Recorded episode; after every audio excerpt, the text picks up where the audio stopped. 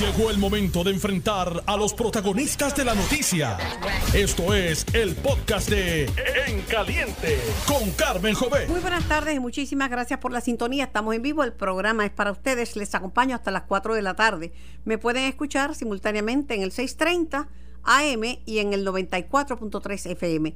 Y por supuesto a través de notiuno.com eh, Diagonal TV, audio y vídeo, nuestra voz llega al mundo entero. Comienzo la jornada de hoy con el presidente de la Asociación de Alcaldes y alcalde de Villalba, el amigo Javier Hernández. Buenas tardes, alcalde. Buenas tardes para ti, Carmen. Saludos y bendiciones. Bueno, a partir de hoy, los puertorriqueños pagaremos más de luz y más de agua. Esa es la realidad. Eh, la pregunta es, ¿qué impacto tendrá esto en, en, nuestra gente que está apretada y está con el agua hasta la coronilla después de un año y medio de pandemia? Bueno, la pregunta que tiene que hacerse la gente es que, qué tipo de servicio de energía va a estar pagando más caro. Porque si fuera un servicio de energía eficiente, eh, que no estuviera, eh, confrontara con bajones de voltaje eh, frecuentemente, que dañara equipos a cada rato, y que de alguna manera se interrumpe eh, con, el más mínimo viento o lluvia anunciada, o peor aún, sin lluvia y sin viento se interrumpe. Yo pienso que, hay que reflexionar más, más aún y movernos sin duda a lo que el mundo eh, se ha movido, especialmente los países caribeños, en la energía renovable, o sea, lo que es el sol.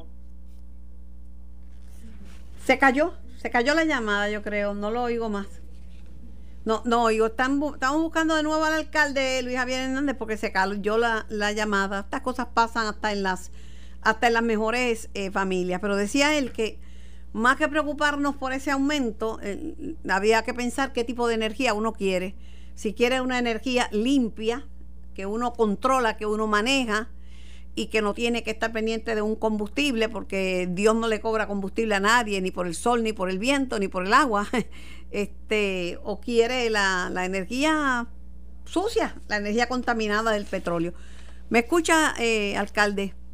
Ahora sí, ahora sí estoy contigo. Saludos, bendiciones. Bendiciones para usted. Me, me, robó la vuelta porque lo que usted está diciendo es que, que Dios no nos cobra por el combustible limpio que es la luz solar, el agua y mucho menos por el viento.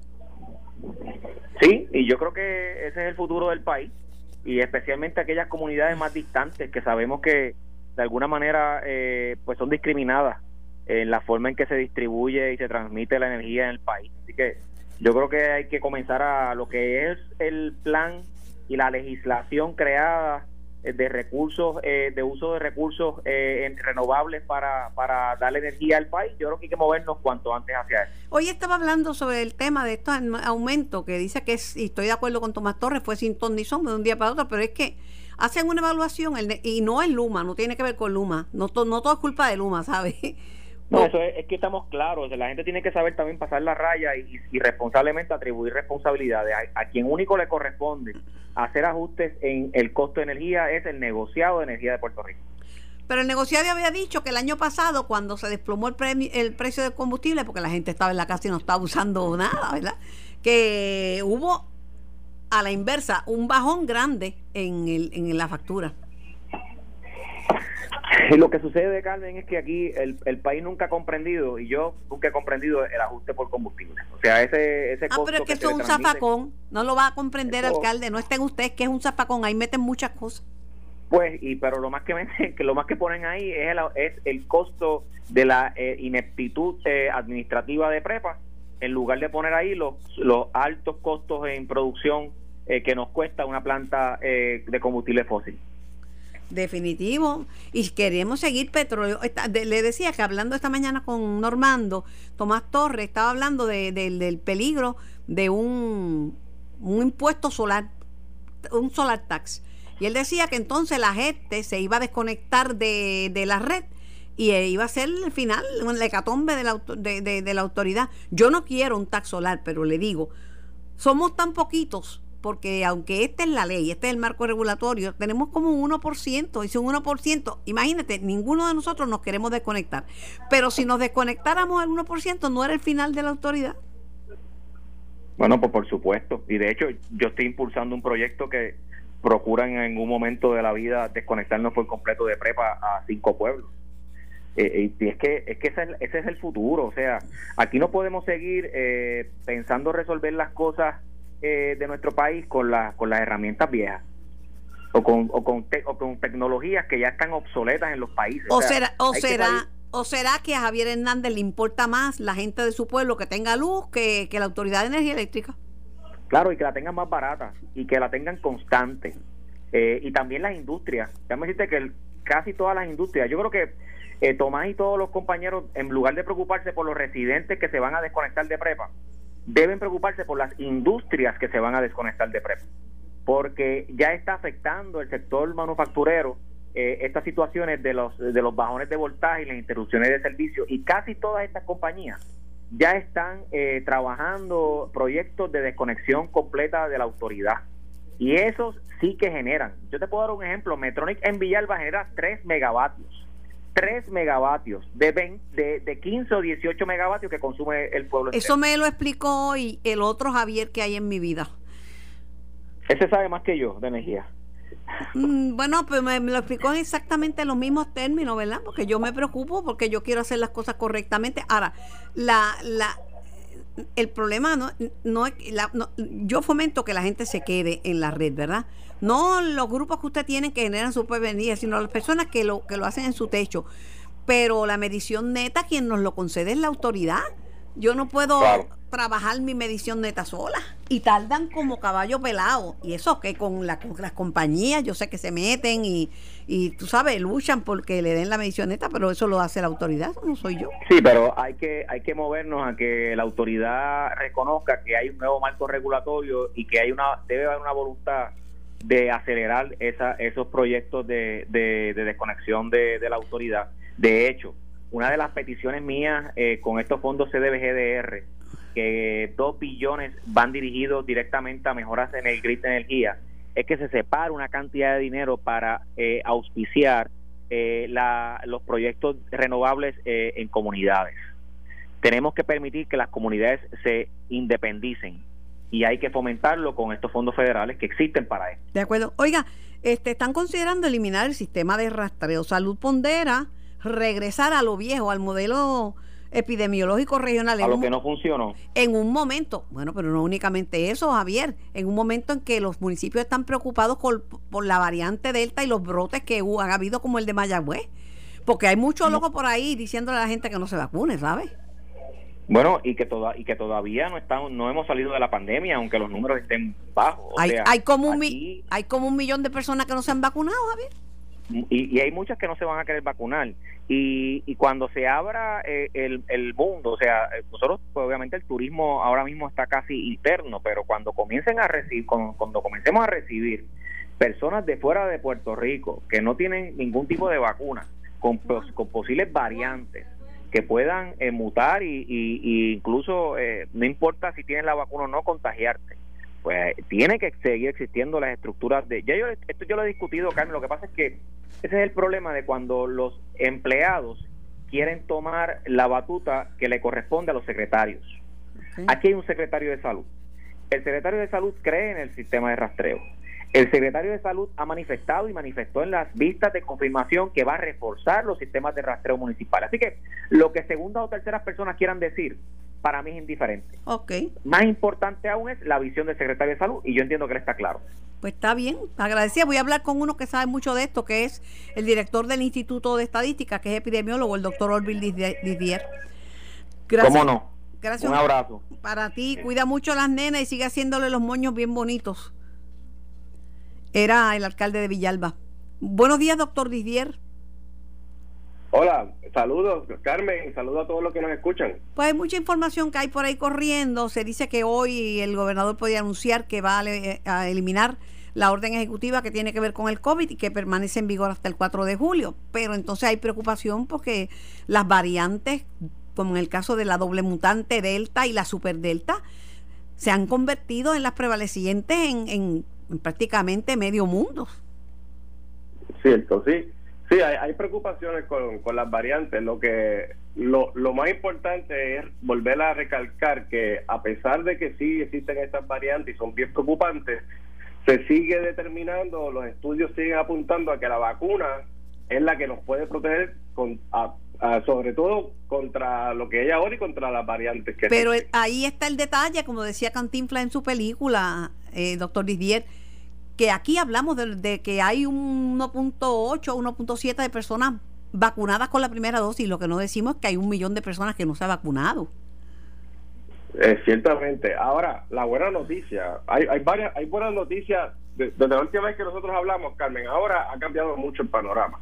Ahora mismo la, la, la curva está totalmente, prácticamente plana. De la, o sea, que, que la, la transmisión comunitaria se ha detenido mayormente. Ahora estamos en un proceso, en una fase donde apenas estamos eh, teniendo casos positivos. Ah, hay días que ha ocurrido hasta cero casos.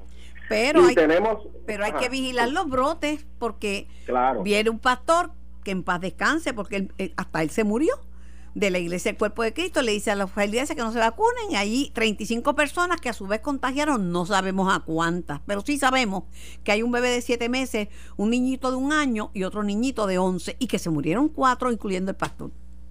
Y eso, y eso es, lamentable. Y, lo que, a lo que iba era que, que a pesar de, de las buenas noticias, eh, tenemos el 63% de la población aproximadamente totalmente vacunada. Eso significa que estamos bien cerca de llegar a 70, 75. Y, y lo que sucede es que esto es como cuando uno tiene un maratón, que cuando está llegando a la meta de los 10K es cuando más difícil se hace. Y eso es lo que hay que hacer. Hay que, hay que movernos, hay que reforzar todas las estrategias para que estas personas que faltan se vacunen. Pero he escuchado, doctor, de diferentes fuentes, usted me aclara, porque usted es el especialista, que 70 no es el número, 70% no es el número para la ansiada inmunidad comunitaria de rebaño, que debe ser en los 80, precisamente por lo de las variantes. Sí, eso es algo que, no es un número mágico, ¿verdad? Es un, es un aproximado. Uno trata de, de, mientras, después que uno pase de 70, mientras más alto el número, mucho mejor. Eh, yo, yo diría que entre 75%, si llegamos al 75% estaríamos bastante bien. El, el, el asunto aquí es ese, es que ahora es que viene la parte difícil, tratar de llegar a 75 y quizás a 80 si es posible llegar. Y es donde tenemos que reforzar. Y, y te estuve escuchando sobre lo del sistema de rastreo. Eh, el, el, sistema, eh, yo entiendo que que el departamento está tratando de, utilizar los recursos de la mayor forma posible y la mejor forma posible. Pero no tenemos que estar atentos porque ahora es cuando se necesita un buen sistema, porque ahora es que tenemos que asegurarnos de que cuando se comience a abrir toda la economía, cuando lleguen los cruceros, cuando lleguen los turistas, eh, tenemos que mantener el sistema activo, porque tenemos que mantener esa curva plana. Pregunto, entre que permanezcan en manos de los castreos municipales, o sea, los programas como el que empezó Luis Javier Hernández, con quien hablé hace un ratito, que es uno de los pioneros en esto, eh, tiene una de las tasas más bajas de positividad por la manera en que ha trabajado. Eh, ¿Eso o que el modelo regrese al, al regional? Bueno, eso es algo que va a depender de muchos factores administrativos y de, y de cierta información que a lo mejor pues yo no tengo. Pero yo, yo haría los menos cambios posibles al sistema actual, porque tenemos que estar preparados para contener cualquier brote que pueda surgir de las nuevas aperturas que se están dando ahora. Y se detectan principalmente en los municipios, fíjese. Cierto, sí. ¿Eh? Yo no lo cambiaría, yo no sé nada de eso, pero el, el sentido común y el haber parido un montón de muchachos y saber que la necesidad de que no se le pegue una enfermedad, una varicela o que no tenga yo a todo el mundo con sarampión a la misma vez, como volvía loca, este, me enseña pues que algunas cosas en salud hay que tomarlas en consideración y me preocupa que la gente, que si el gobernador, yo creo que hay que ir abriendo la economía y hay que ir volviendo a los trabajos, pero, pero mire, yo estoy aquí pero con mi mascarilla Ahora, si el gobierno, si el gobernador levanta la orden ejecutiva, hay gente que está loca por decir, ah, ya, ya vino la normalidad, me voy a quitar la mascarilla y voy, por ahí para abajo. Pues si eso sucede, con más razón hay que tener un buen sistema de rastreo y un buen sistema epidemiológico en funciones para eh, determinar si cuando eso suceda el, hay que hacer ajustes de nuevo de forma rápida y detectar lo que esté sucediendo, porque no queremos perder lo, lo que hemos ganado hasta ahora. ¿Es sabio levantar, eliminar la orden ejecutiva en este momento?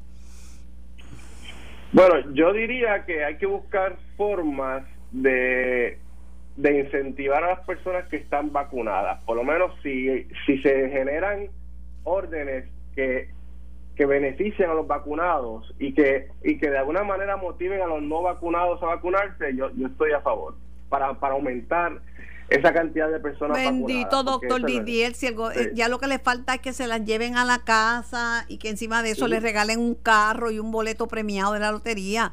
Salud en ese sentido y la Guardia Nacional y vos se han hecho lo indecible, doctor, para que la gente se vacune. Hasta los chinchorros y la playa se la llevan y no se vacunan, ya no quieren. No quieren, es cierto. Hay que, hay que ver cómo, cómo lo, lo trabajan, pero si, si la, la forma es ¿verdad? Este, como hacen en otros lugares, pues han tratado de hacer diferentes estrategias, algunas han funcionado, otras no, pero sea lo que sea que hagan, pues tiene que beneficiar más a los vacunados. Bueno, la gente se está creyendo que la mascarilla es, es, sinónimo de un culto al, diablo, se lo creyeron lamentablemente los que los, los, de la iglesia y que y que el COVID era para cerrar las iglesias. La gente se cree cualquier cosa. Sí, es cierto. La gente cree muchas cosas y, y ahí es donde nosotros como sociedad tenemos que eh, hacer más trabajo. De acuerdo. Tenemos que eh, enfatizar más eso. De acuerdo, doctor. Yo me, voy a la pausa. Mi agradecimiento tanto a Luis Javier Hernández como al doctor Olvid Didier por su participación. Llevas de la mente, maestra. Estás escuchando el podcast de En Caliente con Carmen Jovet de Noti1630. Así mismo es, y tengo en línea telefónica al expresidente del Senado de Puerto Rico, el licenciado Tomás Rivera Chats, a quien le doy las buenas tardes. Saludos saludos, Tomás. Buenas tardes para ti, Carmen. Buenas tardes para los compañeros y compañeras que laboran contigo y para la audiencia que te escucha. También un saludo afectuoso. Gracias por la oportunidad. Tengo muchas cosas que quiero preguntarle y que quiero saber su opinión. Algunas tienen que ver con legislación pendiente, otras tienen que ver con el tema electoral. Usted fue comisionado electoral y es un tema que, que domina con, con amplitud. Otras con eh, las disputas sobre cuándo, cómo eh, y cuánto el salario mínimo federal. Pero voy a, comenzar con lo que es una noticia que ha sonado mucho en el día, que es la descalificación que hizo la jueza Rebeca de León del doctor Ricardo Rosselló como uno de los delegados congresionales por no cumplir con los requisitos de domicilio ni de residencia. He escuchado un debate que no, no domino si aplica la misma ley cuando es un candidato rating, si esto es un caso sin precedentes. Eh, yo sé que van para el apelativo, pero ¿cuál es su análisis sobre esa decisión? Bueno, pues Carmen, eh, y respectivamente de lo que puede ser la opinión de los que no estamos inmersos en el caso, la realidad fáctica es que un tribunal competente determinó que no cumple con los requisitos y hizo unas determinaciones de hecho y de derecho eh, bastante amplias, bastante específicas, que serán objeto de revisión por lo que escuché de los abogados del doctor Rosselló. Así es que, en términos de lo que se determinó allí, a base de la prueba despilada, y pruebas son no tan solo documentos, sino además los testimonios, el, el tribunal tomó una determinación y fundamentó su decisión no tan solo en la prueba documental que sometieron los querellantes, sino inclusive en alegaciones que hizo la representación legal del doctor Rosselló y el testimonio del propio doctor Rosselló. Así que en ese escenario es que van a estar recurriendo de la determinación los abogados de Ricardo Rosselló para tratar de revocar al tribunal de instancia. Hay un lenguaje que utilizan, eh, dicen, no, no digan la palabra candidato, porque cuando una persona rating, eh, otro lo tiene en mente, pero no es que la persona esté eh, al frente de una candidatura rating. Quizás no le molesta, lo acepta. Carmen, el derecho es sentido común y no puede haber en una competencia, bien sea por porque las personas presentaron los documentos o porque fuera electo mediante nominación directa, criterios eh, dispares, ¿verdad? eh, tiene que haber, tiene que cumplirse con los requisitos fundamentales. Eh, por ejemplo, si eligieran un menor de edad a un cargo, pues, pues tendría todos los votos que tendría, pero no, no cumple con los requisitos del cargo. Así que esa evaluación es la que tiene que hacerse.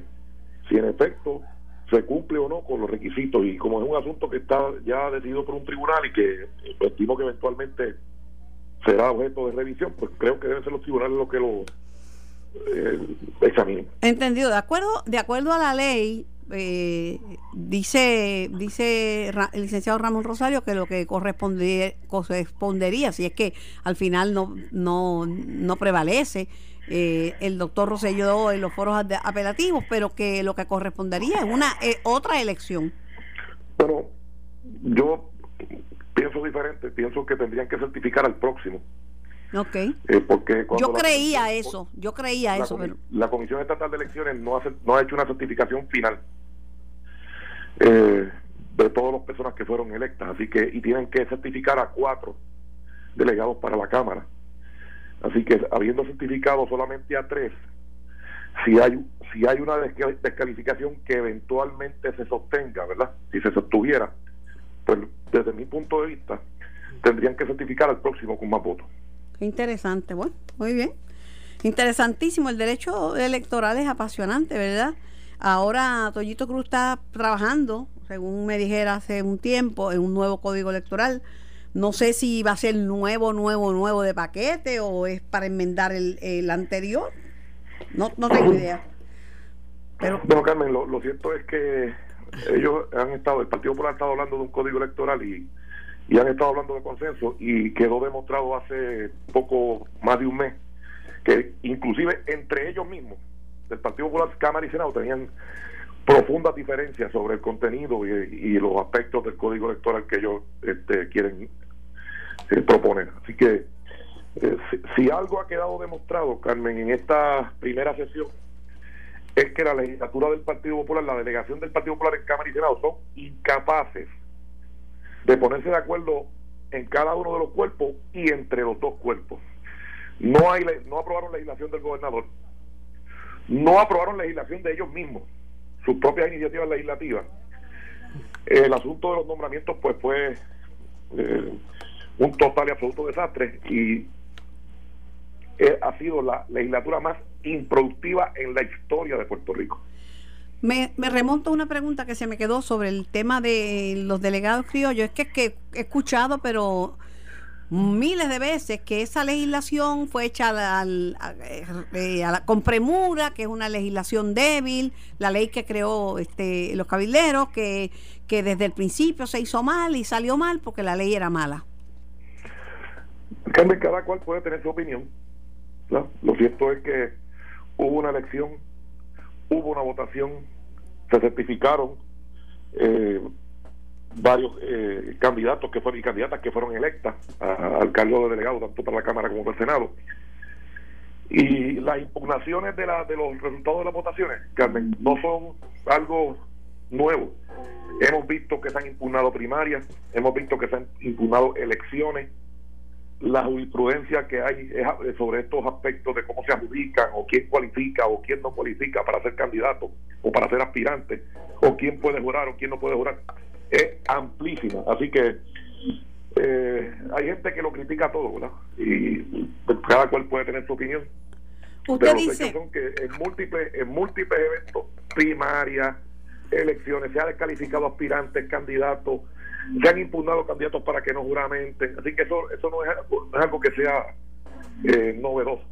Eh, usted dice que no se ponen de acuerdo en, las delegaciones populares en Cámara y Senado.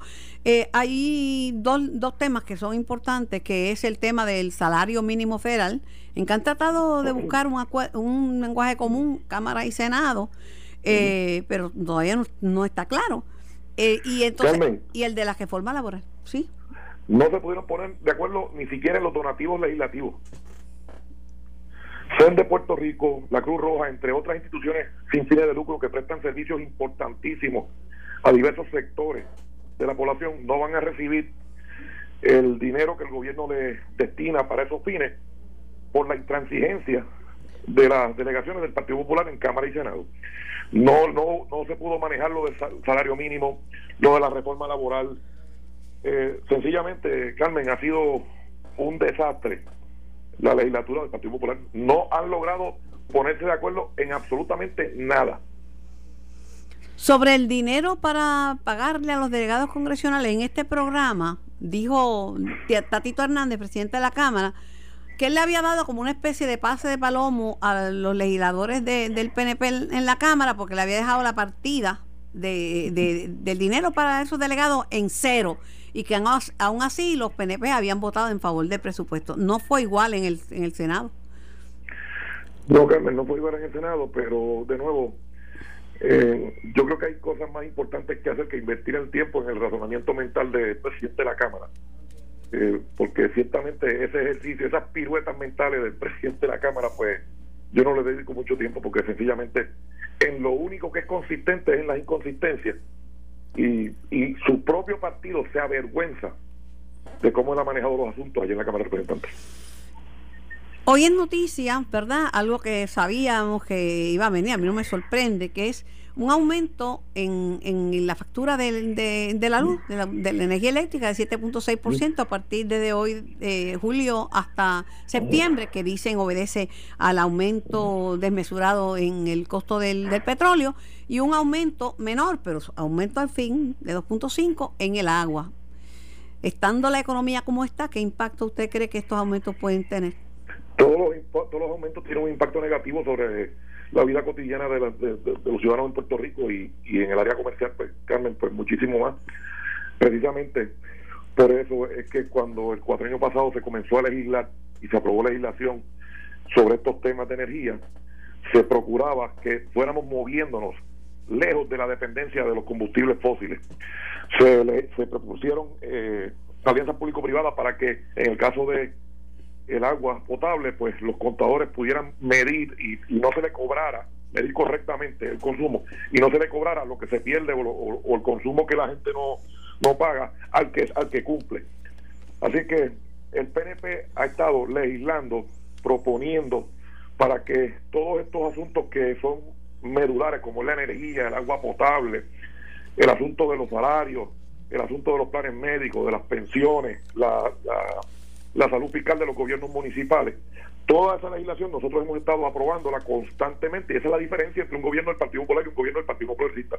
Nuestro récord legislativo, Carmen, supera pero ampliamente cualquier legislatura del Partido Popular y nuestros gobernantes todos superan ampliamente, no tan solo en legislación de infraestructura, sino además de justicia social, a cualquier gobierno del Partido Popular. Definitivamente, siempre lo he dicho, siempre hemos sido somos y seremos mejor gobierno que el Partido Popular. ¿Usted respalda un aumento del salario mínimo de ocho y medio o de nueve dólares? Carmen, lo que ha propuesto, lo que propone el gobernador y en alguna medida también este ha sido un planteamiento del secretario Sidre, que creo que, que creo que es la posición inteligente, ¿verdad? Que creo que es la posición eh, correcta. Es que sí, que estamos todos de acuerdo que tiene que haber un aumento, pero que el secretario está proponiendo un aumento que esté basado en la data correcta, ¿verdad? Que no tenga una consecuencia negativa sobre la creación de empleo, primero. Segundo, además de revisar la tarifa, ¿verdad? Lo que es el pago por hora el de salario mínimo, añadirle unas ayudas que le permitan complementar ese salario a los que a los que ganen ese salario mínimo. Y esa, desde mi punto de vista, es la posición inteligente. Yo, por eso yo respaldo la iniciativa de, de Sidre y del gobernador de Puerto Rico, porque estará basada no tan solo en datos correctos, ¿verdad? Para que la gente esté bien paga, bien remunerada, sino que además tengan otras ayudas que complementen ese salario y le permitan tener una mejor calidad de vida, como por ejemplo el, tema de la salud, el programa de asistencia nutricional, eh, asistencia para la vivienda, entre eh, mejores oportunidades en las escuelas, que le permitan complementar lo que es la necesidad de su familia, más allá del sueldo, con esas otras ayudas. Sí, le había dicho en este programa, eh, Tomás, converso con el expresidente del Senado, el licenciado Tomás Rivera se había dicho que el costo de vida en Puerto Rico, en esta en esta vorágine inflacionaria es tan alto que si uno aumenta el salario mínimo a 9 a 10 con este costo de vida, las personas más, más vulnerables se van a afectar porque se, se traga el aumento, el, el, la inflación. Precisamente por eso es que él habla de, además de revisar el salario mínimo, y hacerlo de manera inteligente, con la data correcta, para que no tan solo el trabajador, sino que el patrono también tenga el espacio de sobrevivir y mantener al empleado. Por eso es que él habla también de ayudas adicionales, no tan solo al patrono, sino al trabajador, que le permitan compensar ese sueldo con otras ayudas que le mejoren su calidad de vida y otros incentivos que ayuden al patrono a seguir creando más empleo. Esa posición del secretario Sidre y del gobernador de Puerto Rico, para mí es la correcta y la inteligente.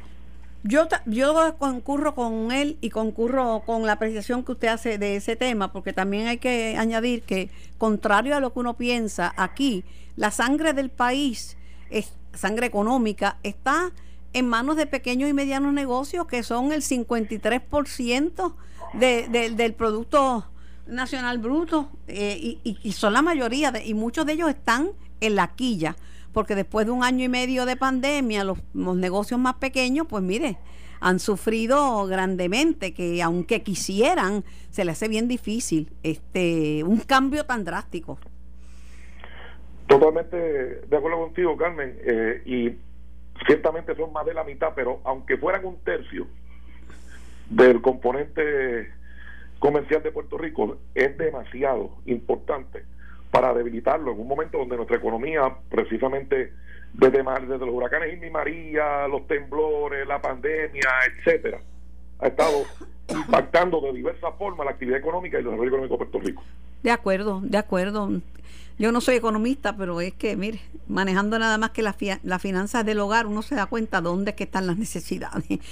Claro. Tomás, eh, los nombramientos los nombramientos. En el tema de los nombramientos pues, entraron en un carácter interino eh, Nino Correa para negociar el manejo de emergencias y el secretario interino de Educación, eh, Eliezer Ramos Párez. A mi juicio está haciendo buen trabajo, ¿sabe? A mi juicio está haciendo buen trabajo. Están haciendo los dos buen trabajo. Pero por otro lado, el gobernador tuvo que retirar muchísimos nombramientos, entre ellos el del juez Reverón, este, la nominación del juez Reverón, entre otros. Eh, yo coincido contigo que tanto Correa como el secretario de Educación están haciendo un excelente trabajo. El juez Díaz Reverón creo que tenía o que tiene todas las credenciales y todos los méritos para, para ocupar el cargo del Tribunal Apelativo. Tenía los votos de nuestra delegación, los 10 votos de nuestra delegación los tenía él y los demás nominados y nominadas que, que envió el gobernador de Puerto Rico. Por alguna razón, eh, el Senado de Puerto Rico no tuvo la capacidad de de atender esos nombramientos. Hasta el señor Volkers, que también está nominado, este y que dicen que tenía los votos tampoco. Es más, me dijeron que hubo una avería de estas averías cibernéticas en el Senado y que llamaron a Volkers para que ayudara, ayudara a resolvérsela. Pues yo creo que la avería principal que tiene el Senado es el liderato de la mayoría, porque no tienen la capacidad de manejar nada a tiempo ni correctamente. Así que una avería cibernética es, algo de poca monta, pero de todas maneras, Volker es una persona también que cuenta con todas las credenciales eh, para, para ocupar el cargo al cual el gobernador lo nominó. Y no había ninguna razón tampoco para no prestarle la bala al nombramiento de Volker. Estoy, estoy convencido que tenía 16 votos, por lo menos 16 votos tenía. Por eso le traigo el tema, otro tema, eh, eh ¿verdad? Que hay que tantos, tantas controversias en que se sumió este país por la docencia de un secretario de Estado. Y mire, estamos en julio y no tenemos un secretario de Estado ni una secretaria de Estado. Bueno, pero ha sido precisamente por el desempeño de la legislatura, no por causa del gobernador. El gobernador ha estado nominando y el gobernador ha estado procurando el diálogo, el gobernador ha estado procurando el consenso. Se ha reunido en varias ocasiones con el liderato legislativo del Partido Popular y han sido ellos los que se han obstinado y han creado un obstáculo eh, al punto que, que, la Cámara de Representantes, el, presidente de la Cámara de Representantes se ha convertido en un problema para sus propios compañeros representantes, para su propio Partido Popular. Eh, sencillamente eh, se ha convertido en un estorbo público. Y hizo bien el, el gobernador de Puerto Rico firmar el presupuesto, aunque tuviera reservas, porque los empleados correccionales están están molestos porque se les prometió y el mismo gobernador les prometió ese aumento. Hizo bien. yo, le, yo le voté en contra del presupuesto. Ok. Le voté en contra del presupuesto por una cuestión de principios. El gobernador de Puerto Rico lo que ha estado que tampoco está es que esté contento con ese presupuesto y así lo manifestó. El gobernador de Puerto Rico dijo que dentro de todos los, los obstáculos y restricciones que le querían poner, eh, al menos con eso él podía tratar de seguir trabajando, ¿verdad? Eh, así que no es que el gobernador aplaudiera ese presupuesto, que no le quedaba más alternativa, pero mi voto en contra fue, Carmen, porque en la resolución conjunta del presupuesto incluyeron una disposición dándole más autoridad a la Junta sobre asuntos que afectan el gobierno de Puerto Rico. En una legislación nuestra, porque la resolución conjunta del presupuesto tiene además de las partidas económicas disposiciones sobre cómo se van a manejar y administrar.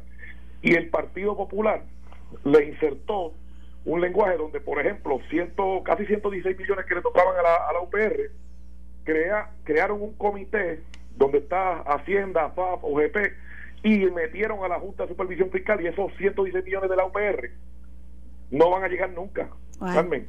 Así que lo que hicieron fue los populares insertar dentro del presupuesto el lenguaje de la ley promesa. ¿Cómo no? Ah, esa es la mente del colonizado. Y yo, por cuestiones de principio, tuve que votarle en contra. Agradecida por su tiempo y por contestar mis preguntas, unas cuantas.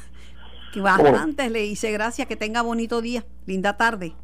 Era el el licenciado Tomás Rivera Chats, portavoz de la minoría PNP en el Senado.